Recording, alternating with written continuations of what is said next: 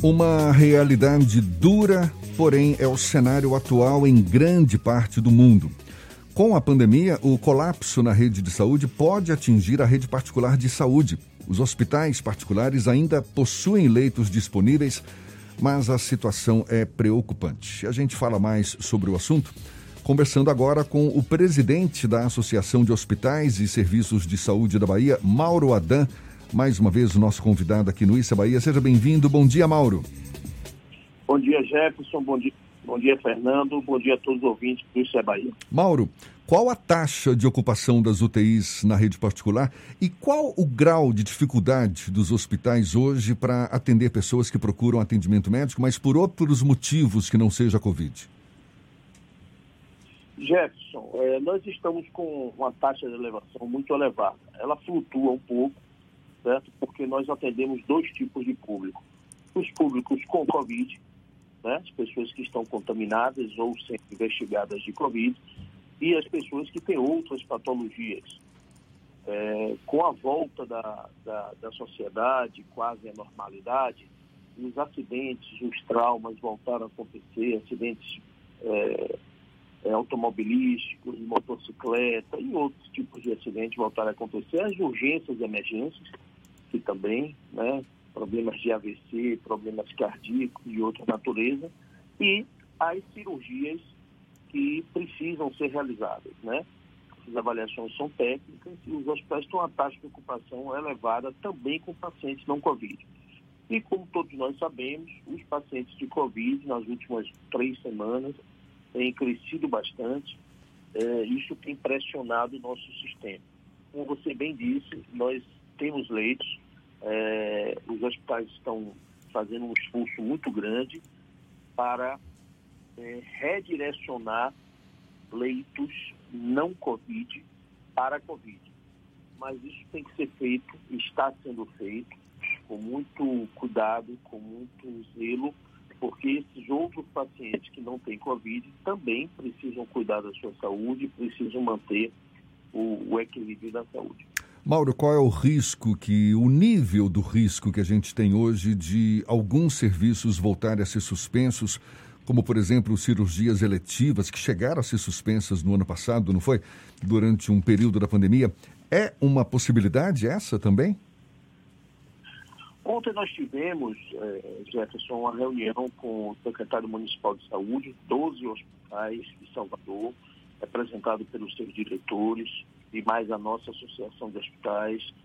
Eu agendei com o secretário essa reunião para que pudéssemos ter uma conversa ampla. Foi uma conversa extremamente produtiva. É, a Secretaria Municipal de Saúde vai estar soltando uma nota técnica, acompanhando o que a CESAB já tinha feito no final do ano, recomendando a suspensão das cirurgias eletivas. É uma recomendação, cada unidade de saúde vai fazer esse manejo da melhor forma possível. O secretário eh, combinou conosco ontem e pediu a abertura de mais leitos, mais destinação de leitos para o Covid. E houve um compromisso, como nós já sabíamos, eu já tinha dito ao secretário que isso ia acontecer, houve um compromisso eh, de todo o sistema de saúde privado, eh, principalmente os hospitais que estavam nessa reunião, são 12 hospitais, de Salvador para que novos leitos de Covid sejam destinados, novos leitos de Covid sejam ampliados nos leitos hospitais, sejam remanejados do não Covid, o que se torna um pouco, um pouco mais rápido quando a gente remaneja do que abrir novo leito. Abrir novo leito é sempre uma dificuldade maior, porque envolve envolve equipamento, envolve contratação de pessoal e isso demanda um tempo e nós estamos fazendo um esforço para remanejar leitos não Covid para Covid, a fim de distensionar um pouquinho essa taxa de, de ocupação. Todas essas avaliações, Jefferson, Fernando e, e ouvintes, elas são feitas é, sob uma ótica é, técnica, tá? sob a ótica médica. Então, as suspensões, não existe uma suspensão de cirurgias eletivas de uma forma indiscriminada, não é um decreto, não. Existe é um compromisso, uma recomendação da Secretaria Municipal de Saúde, da CESAB, existe um compromisso dos hospitais e as cirurgias que tecnicamente podem ser postergadas, tá? elas serão postergadas. Essa avaliação é uma avaliação do médico assistente, do médico cirurgião, do paciente, tá? sempre envolvido no processo, e do diretor técnico da instituição. Essa tríade aí ela é soberana na avaliação caso a caso. Os planos de saúde estão liberando as cirurgias normalmente, a relação com a Agência Nacional de Saúde é normal, certo? Todo mundo, todo plano de saúde libera as autorizações, vai continuar liberando, não tem nenhuma mudança de fluxo com relação a isso. Cada hospital vai é, fazer este manejo para que nós possamos destinar mais leitos para os pacientes de Covid nesse momento. Mauro, os hospitais deram alguma sinalização de quantos leitos podem ser transformados para a Covid aqui na capital baiana? Qual é o potencial de, de o teto que as unidades privadas podem chegar com relação à disponibilidade de leitos para a Covid-19? Não, nessa reunião não chegamos a falar em números, Fernando. É, não chegamos a falar em números, não. Mas todos sabem qual é a demanda que recebe, qual é a necessidade que tem para tensionar um pouco essa curva. Agora, por ser uma taxa de ocupação, se essa taxa de ocupação ela ser feita com um denominador e um numerador, né, é necessário que a sociedade certo, atenta recomendações das autoridades sanitárias. Nós precisamos conter a contaminação do Covid, da Covid. É, então, o governo do Estado, a Prefeitura de Salvador e outras prefeituras do interior do Estado estão fazendo movimentos muito intensos e a sociedade precisa dar respostas. Nós precisamos conter a contaminação do Covid. Nós estamos falando de saúde pública e não só de saúde privada ou de saúde, saúde pública. Nós estamos falando de saúde como um todo. Nosso sistema, o sistema dos privados, é um sistema, como, como é dito na legislação, é uma saúde suplementar nós complementamos o sistema de saúde pública. Temos um processo de diálogo muito fluido com a Secretaria de Saúde do Estado da Bahia, com a CESAB, temos também com a Prefeitura Municipal de Salvador, através do secretário Léo, como fizemos ontem essa reunião, e com outras prefeituras também do nosso Estado. E é, nosso entendimento com o setor público é harmonioso, no sentido de construir soluções para a sociedade com essa pressão em todo o sistema de saúde como um todo, não apenas no setor privado, mas também no setor público. Quando vai para o privado, existe o risco de alguém que usa plano de saúde, que usa a saúde suplementar, não ter acesso ao atendimento por conta de uma eventual sobrecarga no sistema privado, Mauro? Fernando, ainda não, ainda não tivemos isso como um cenário, tá? Pessoas que têm plano de saúde não conseguirem ser atendidas. Às vezes, o que acontece é não conseguir ser atendido naquele equipamento, tá? Mas as operadoras de plano de saúde, assim como nós, hospitais, nos falamos, certo? Então, quando existe alguma sobrecarga em alguma unidade de saúde, essa unidade de saúde se comunica com a unidade com a irmã, tá? É, não precisa ser um mesmo grupo econômico, não. Estou falando de unidade de saúde, nós nos falamos com, com frequência e trocamos essas, essas interações e esses apoios, essas ajudas. Além disso, tá, a operadora de plano de saúde tem uma central de regulação 24 horas. Então, vamos dizer que neste momento tem um paciente numa determinada unidade hospitalar da nossa capital ou do estado e é, esteja na emergência e aí eu esclareço a população, essa pessoa quando está na emergência e ela precisa de internamento e ela ainda não tem internamento, ela está sendo atendida. Ela pode ainda não estar no local é, que a equipe médica indicou, mas ela tem atendimento, ela está ali sendo atendida, a emergência é um local que tem todos os equipamentos, todos os profissionais disponíveis, Evidentemente que não é o local para as pessoas ficarem internadas, mas as pessoas podem ficar ali por um tempo até até ter o momento da, do leito.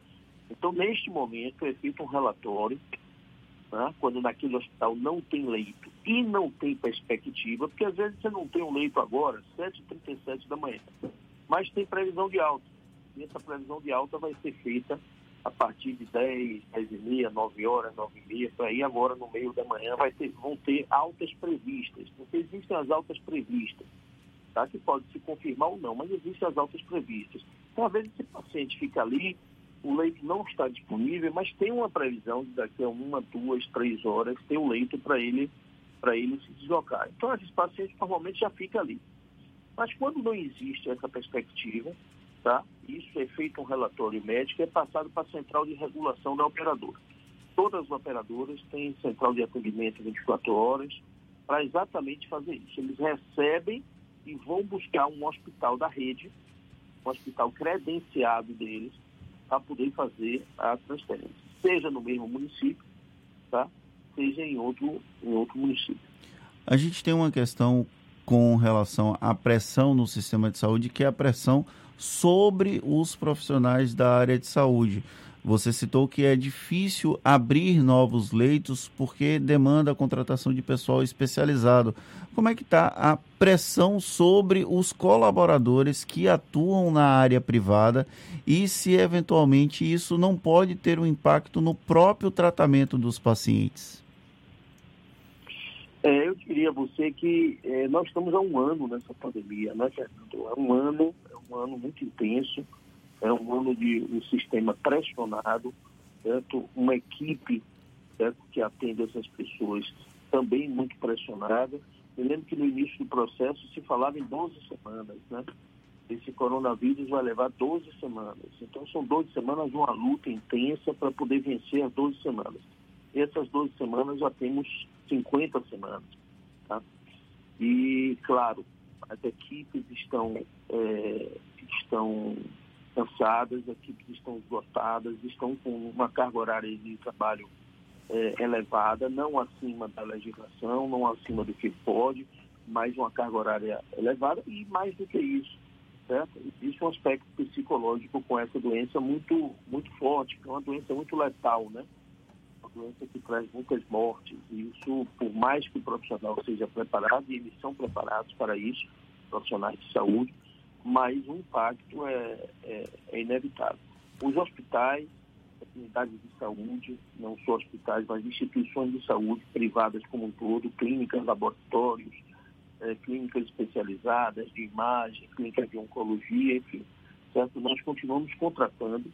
A nosso segmento tem, neste processo todo de pandemia, nós tivemos um indicador do CAGED, um indicador de contratação superior certo? a eventuais desligamentos. Tá? Então, nossa, nossa, nosso segmento econômico, ele nesse, nesse período todo, ele contratou, fez contratações de médicos, enfermeiros, fisioterapeutas, enfim, profissionais diversos que atuam nas nossas unidades. Eu digo a você que existe uma pressão, sim, sobre os profissionais, as nossas instituições de saúde estão cuidando, com equipes especializadas, com equipe de psicólogos, com terapeutas, enfim, com todo o pessoal de gestão de pessoas, para que o ambiente fique o melhor possível. Não acho, Fernando, que chegue a comprometer o atendimento, não, certo? Porque são profissionais preparados para isso, certo? Com um nível de responsabilidade muito grande, porque sabem exatamente certo? que diferença faz a atuação dele com relação à vida daquelas pessoas. Não, che não chega a comprometer, mas São pessoas que precisam de um cuidado, um acompanhamento especial e precisam também de um reconhecimento da sociedade é, muito grande com relação ao trabalho que eles têm feito. Mauro, a gente está conversando aqui com Mauro Adan, que é o presidente da Associação de Hospitais e Serviços de Saúde da Bahia. No ano passado, eu me lembro, a gente conversou a respeito, quando a pandemia ainda estava no seu primeiro auge, os hospitais, mesmo que ainda com alguma dificuldade, estavam lá se virando para se adequar às novas exigências, exigências sanitárias, né? fazendo novos investimentos, ao mesmo tempo em que grande parte dos pacientes deixava de procurar os hospitais exatamente com medo da Covid. Qual a situação financeira dos hospitais hoje, Mauro, existem unidades com alguma dificuldade? Existe risco de demissão no setor? Eu sei que você estava falando agora de contratação, né, de que os hospitais é, é, conseguiram novos profissionais, mas existem algumas unidades com essa dificuldade e risco de demissão também no setor? Não, não enxergo risco de demissão não, Jefferson. É, mas dificuldades sim existem. Nós passamos o ano 2020 eh, os primeiros meses do processo de, de, de, pandemia, ali abril, maio, é, foram meses de, de, unidades completamente vazias, porque os, os, os, pacientes que precisavam fazer seus tratamentos, outros tratamentos que não Covid, eles não, não iam às unidades de saúde. As unidades de saúde, nós trabalhamos com uma estrutura de custo fixo muito grande. Trabalhamos muito com mão de obra intensiva, né? nós empregamos muito, tá? e temos um nível de investimento muito alto nas unidades de saúde, sejam hospitais ou não hospitais, clínicas, outros, outros, outras instituições. Então, naquele início do processo, nós ficamos com as unidades praticamente vazias. Isso trouxe um impacto financeiro muito grande. Pacientes de coronavírus foram chegando, foram ocupando os leitos e foram começando a ser atendidos também nas unidades ambulatoriais e nós tivemos um segundo semestre regular segundo semestre, os pacientes tinham pacientes de coronavírus e começaram lentamente a voltar os outros pacientes.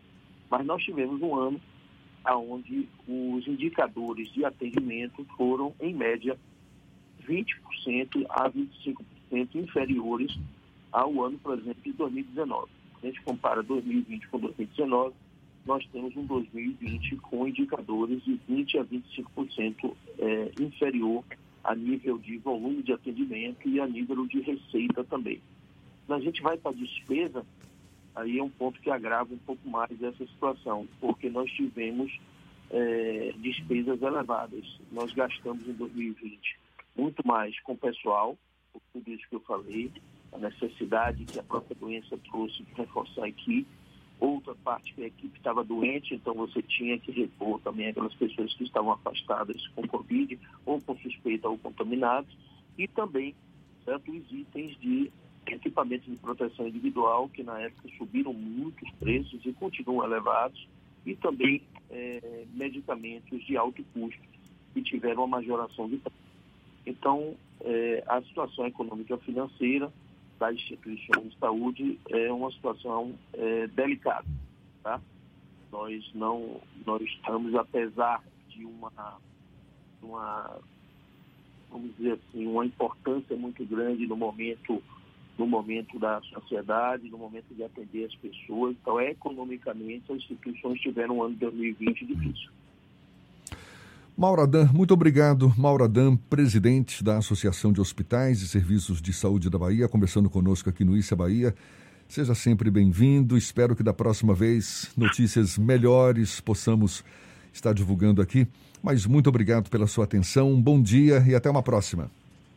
Obrigado, Jefferson, Fernanda, a todos os ouvintes do Issa Bahia. E posso deixar uma mensagem de que as instituições de saúde privadas da Bahia estão é, fazendo todo o esforço farão todo o esforço para continuar atendendo aos baianos.